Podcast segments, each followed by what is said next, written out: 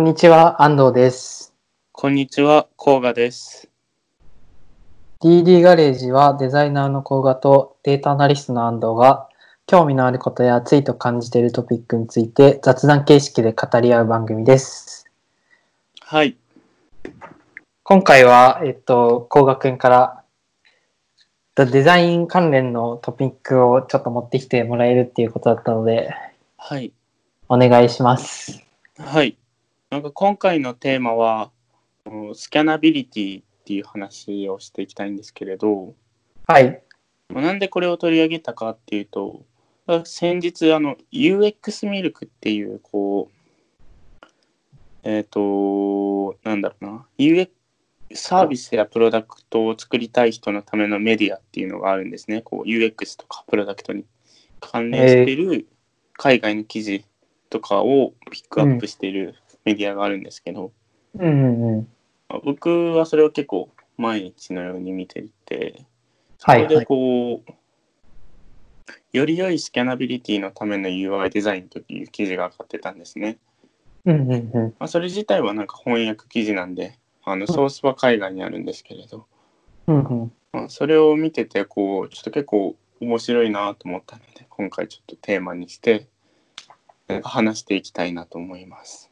はいはい。なんか実際にその UX ミルクを見てるけど、5月13日に投稿が行われていて、うん結構最近なんだね。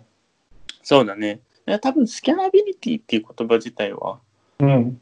がすごい前から使われてるというか、なんか僕はあんまり英語のことそんなにわからないけど、そもそもなんだろう、こう、単語として存在するような、こう、デザイン専門用語ではないよね。そうなのかな確かに。自分はあんまり馴染みがない けど。まあ、そうなのかもね。そうだね。そうだね。多分ちょっと訳すと見てる読み取りやすさみたいなうん。意味だけど、そうだね。まあなんかこう、ちょっと本題に入っていくと、まあスキャナビリティとは何かっていうと、うん。まあ、こうざっと見たときにウェブサイトをざっと見たときにそれがこうざっと見でどう判断されるかみたいな話がスキャナビリティなんですけれど、はいはい。なんか記事に書いてあるのは、まあ、ん60%以上のユーザーが15秒以内にサイトを離脱しているみたいうん、なるほなど話ね。がありまして、はいはい。まあなまあ、その背景としてはそのまあインターネットの情報量が増えすぎてうん。検索した時にコンテンツを見つけるまでに時間がかかったり、うんうん。まあ、すごい情報量があるから、まあ、ユーザーも自分の見つけたい情情報なのかどうかをこうざっと見で判断していかないと、まあ、効率よく自分の見つけたい情報にたどり着けないみたいなあー背景があります。なんかそれはめっちゃ肌感的にも正しいね。なんうかんとりあえずなんか検索した時10個くらいタブ開いて、うんうん1個ずつ適当にチャッチャッチャって見て、いけそうって思ったところ以外は消すみたいな感じを自分もやってるから。わ、かる結。構やこうやっぱりなんだろう検索リテラシーって言っていいのかわかんないけど検索リテラシーの高い人はこう、一番上の記事だけを見るんじゃなくてうん。僕もういくつかこうバーって見てあうんこれがなんか信頼できそうなソースとか、はいはい、そはいれ。とこれを一回見てみようみたいな感じでなんかものを調べてる気がするんだけど、うんうんうん。まあ、そういう話があってじゃあこうパッと見どういうものがいいのかなみたいなことが書かれてる記事なんですね。なるほどね。はい。で、だから中に書いてあるのは、こう、やっぱ視線の誘導うん。があって、なんか基本的にデザイナーが意識するのって、F 型と N 型と Z 型っていう視線の、うんうん。あの、こう、見方があって、はいはい。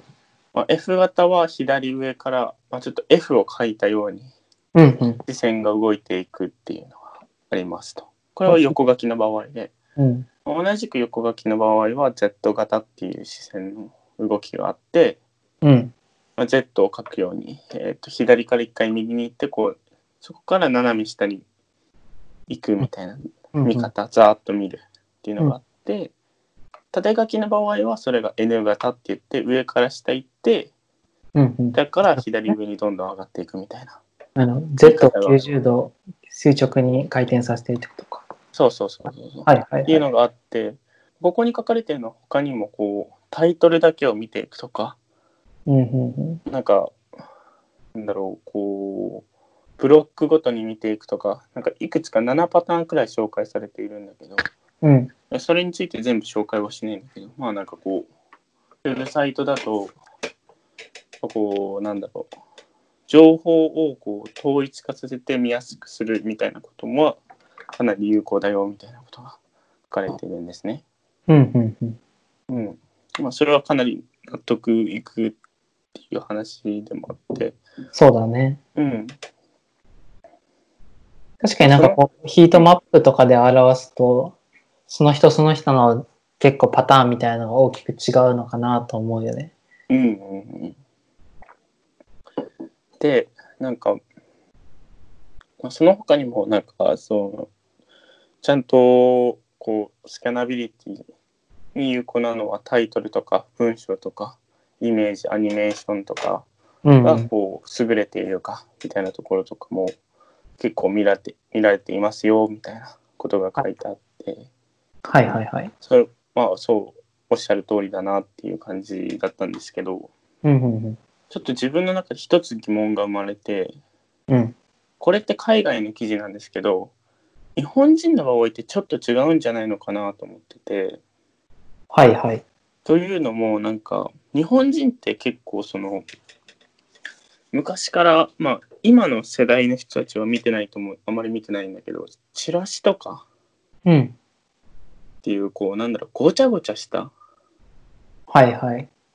ものを好むっていう傾向があるんじゃないのかなと思っててチラシとかってこうある程度情報は統一化されているもののかなりこうなんだろまあ空白なく埋められてるみたいなイメージはああるし、ううん確かに一重にこうルートみたいのがあるのか、なんていうの、ルートというかさっきみたいに F パターンみたいなうんうんうんなんか、一つのみルートみたいに辿ってやってるのかと言われたら確かに、そうだね。微妙なところではあるっちゃあるね。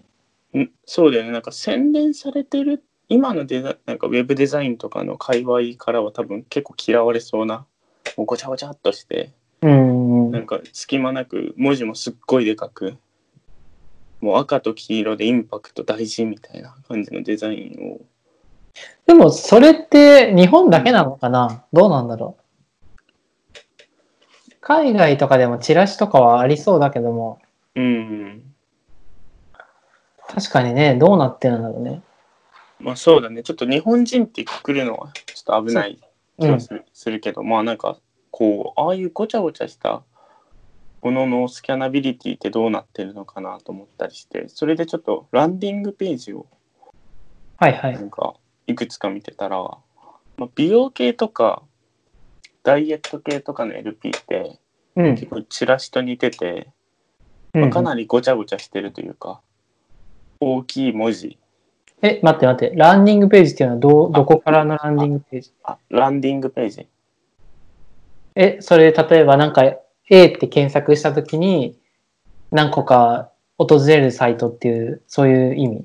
まあ広告用のペライチのサイトだと思ってくれればいいかな、 OK, OK. なるほどね。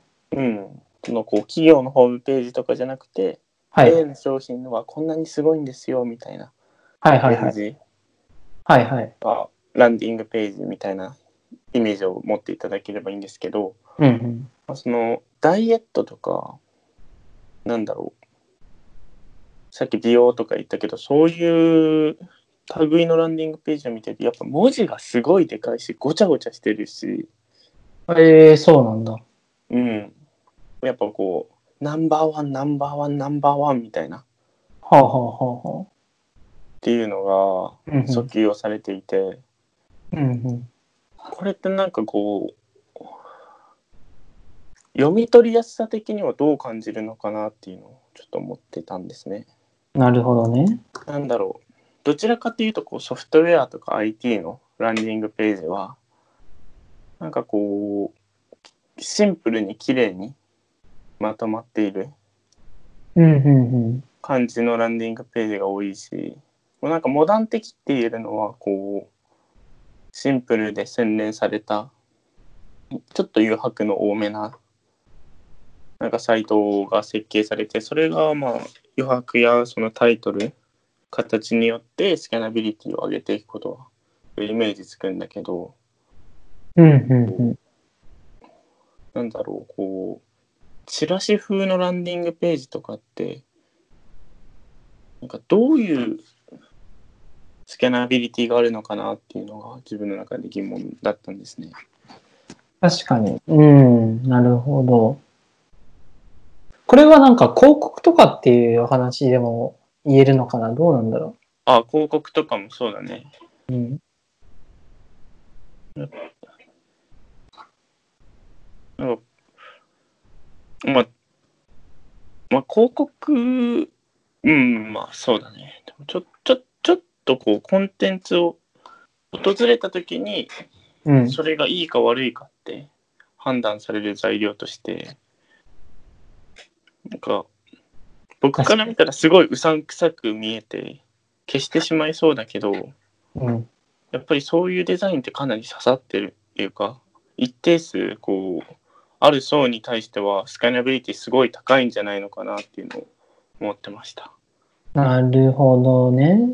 じゃあまあなんか、その、UX ミルとミルクとかで紹介されてる、なんか F パターンみたいなところには当てはまらない、まあ雑多な情報が、なんか氾濫してるようなところも、ある一定層の人たちにはむしろそれがスキャナブルなものであるっていう効果はちょっと思ってるんだ。ああ、そうだね。すごいまとめてもらって申し訳ないんだけど、そのパパターンとか、パターン化させなくても、うん。こう、なんかスキャナブルなものって作れるなっていうふうにちょっと思ってました。なるほどね。うん。確かにね。なんでかも、ちょっとそ、れもうん、あれなんじゃないあの、一個には重要な情報をちゃんと目立たせ、目立たせ、目立たさせてるっていう、まあうん一つの技術技術なんだろうね。そうだね。視覚的に誘導がうまくいってるみたいな。うん。難しいな。それをなんか、パターン化して、確かにな。それをパターン化してさ、うん。なんか目立たせるところは赤。で、うん内容は黒で小さく文字で書く。みたいな、こう、どう認識されてもらうかっていうのを、なんかパターン化するので伝えるのはそこまで難しくはないんだと思ったんだけど、うん。実際にそれが見られるかどうかだよね。確かに。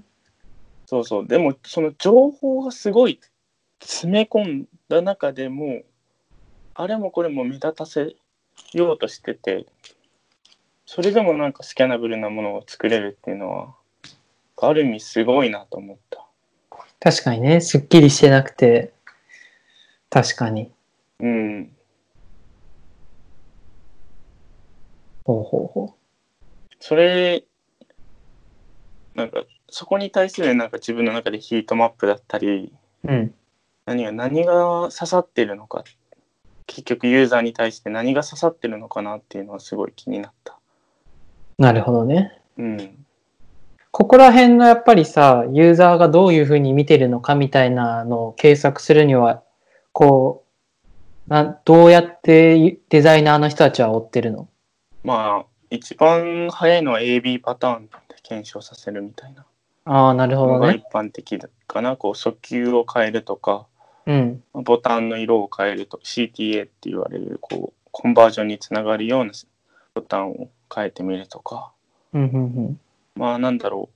有名なところで言うと、AB パターンの有名なところで言うと、昔 Spotify って黒と白があったんだよね。うん。へえ、白があったんだ。うん。でも、なんか結局 AB パターンの結果、うん。なんかその B, B の B, B, B じゃないこれあの AB パターンの結果ダークモードの方がはいはなんい。か良いと判断されて、うん、うん、うん。なんか今のダークモードがあるっていう感じ。そうなんだ。うん、結構初期から Spotify 使ってたけど、やっぱ自分より前、前から、そういうなんか試行錯誤はあったんだね。はい Spotify は、その、まあいくつかの背景の、背景色とかモードを試した結果、ダークモードが一番こう、自分たちのプロダクトに合っているって判断して、うんうん。こう AB 結果、AB テストのもとダークモードを選んだりみたいな。そういなうるテスほどトねがあるのが一般的かな。面白いね。なんか、そういう事例とかを一回比較してるやつとか見てみたいな。なるほどね。た多分 Spotify とかはこう結構有名な話だから残ってそんな気はするかな。なるほど。 3、4年、4、5年前なのかな。うんとかちょっと追ってみたいね。うん、追ってみたいね。その、昔のデザインの AB テストのケーススタディとか、うんうん。で、じ実際に、例えば、その、まあなんか、青とああ青と赤で比べたときに、なんでユーザーが青の方を最終的に選んだんだろうみたいなところとか、うんうん、そういう、なんだろう、行動パターンの理由付けとか、ちょっと、どういうふうに意思決定をしてきたのかとか、ちょっと見てみたいね。なるほどね。なんかそれはちょっと、あのーいい本がありまして、はい。あの、インターフェースデザインの心理学っていう本があるんですね。インターフェースで、はい。まあ、認知心理学とか心理学の話のうんこう 100, 100個くらい事例が書いてあって、はい、まあ、はい。赤と青どっちがいいかとかうんうん。文字は小さい方と大きい方どっちがいいかとかそういうなんか結構デザインに関するなんだろう論文論文いろんな論文のまとめへが書かれてる本があってなんかシリーズで4つくらい出てるんですけれどすごい有名な本でうん。これは結構おすすめしたいかなそういう事例とかこうもうわかっ、テストしなくても分かってることを知るためにはっうん。ていうのが一個こうなんだろおすうとすいうめさん話。でしたおすすめの本の話でした いいね、いいね。これ、なんか今ちょっと見たところ、オライリージャパンでサンプルがああそう第8章まで見れますみたいなの書いてるから、うんちょっと今日の夜で見てみようかな。これ確かにここら辺はうんいいね。面白そう、めっちゃ。そうだね。なんか AB テストの結果とかだと、デザインのうん AB テストの結果を、なんか僕が見てもで、安藤が見ても結構どちらからもなんかこう、なんだろう、議論ができるというか、そうだね。いいトピックではあるから、なんかやってみたいね。いいですね。というじゃあところ今で回はなんか、あ、うんごめん、ちょっとかぶったね。はい。どうぞ。あ、というところで、ちょっと短いんだけど、はい。自分の気になった記事をピックアップして、はい。なんかこう、これはどうなんだっていう感想を述べる回だったんですね。面白かった。本当うん、 なんか、そのユーザーの視点の動きのパターンとかが、こういうのがあるんだとか、うんそもそも知らなかったし。うん。うん。視線誘導とかを考えて、なんだろう、情報を一目で分かれるように工夫してんだなっていうの分かったから、うん。だから今度はこれの成功事例とか、こういうのは F パターンでうまくいってますよとか、こういうのはなんか情報をガガッと載せてるけど、そんな直帰率が高くないよみたいなところとか、分かれば、なんか事例をちょっとずつ見ていこうかなと思います。なるほどですね。うん。なんか、そうだね。ありがとうございます。なんか、うん。ここら辺を、スキャナビリティとかをめちゃめちゃややっているところは、やユーザーとしてこうデータを、データじゃない、情報とかをさ、こう網羅的に探してる人には、やっぱ最低限やってほしいところだよね。うん、そうだね。なんか目次とか、本だったらさ、みんなこううん目次とかを見て判断すると思うけど、うん。ページとかだったらなかなか一目で見てわからないなってところは、こう不不便に思うし、うんうんそういう情報とかウェブサイトとかを作る上ではそういうのはやっぱ欠かせないんだなって思った。そうだね。めっちゃ難しそうだけどね。簡単に言うけど。やっぱ目次とかうん。書いてるソースがちゃんとしてるかっていうの結構大事だよね。そうだね。それをなんか釣りになっちゃいけないし、うん。うんなんか、うん難しいなとは思う。確かに。うんそんなところで今回はちょっと終了しますか。 OK。うん。じじゃゃああ、今回はスキャナビリティの、スキャナビリティについて話す回でした。はい。お疲れ様でした。お疲れ様でした。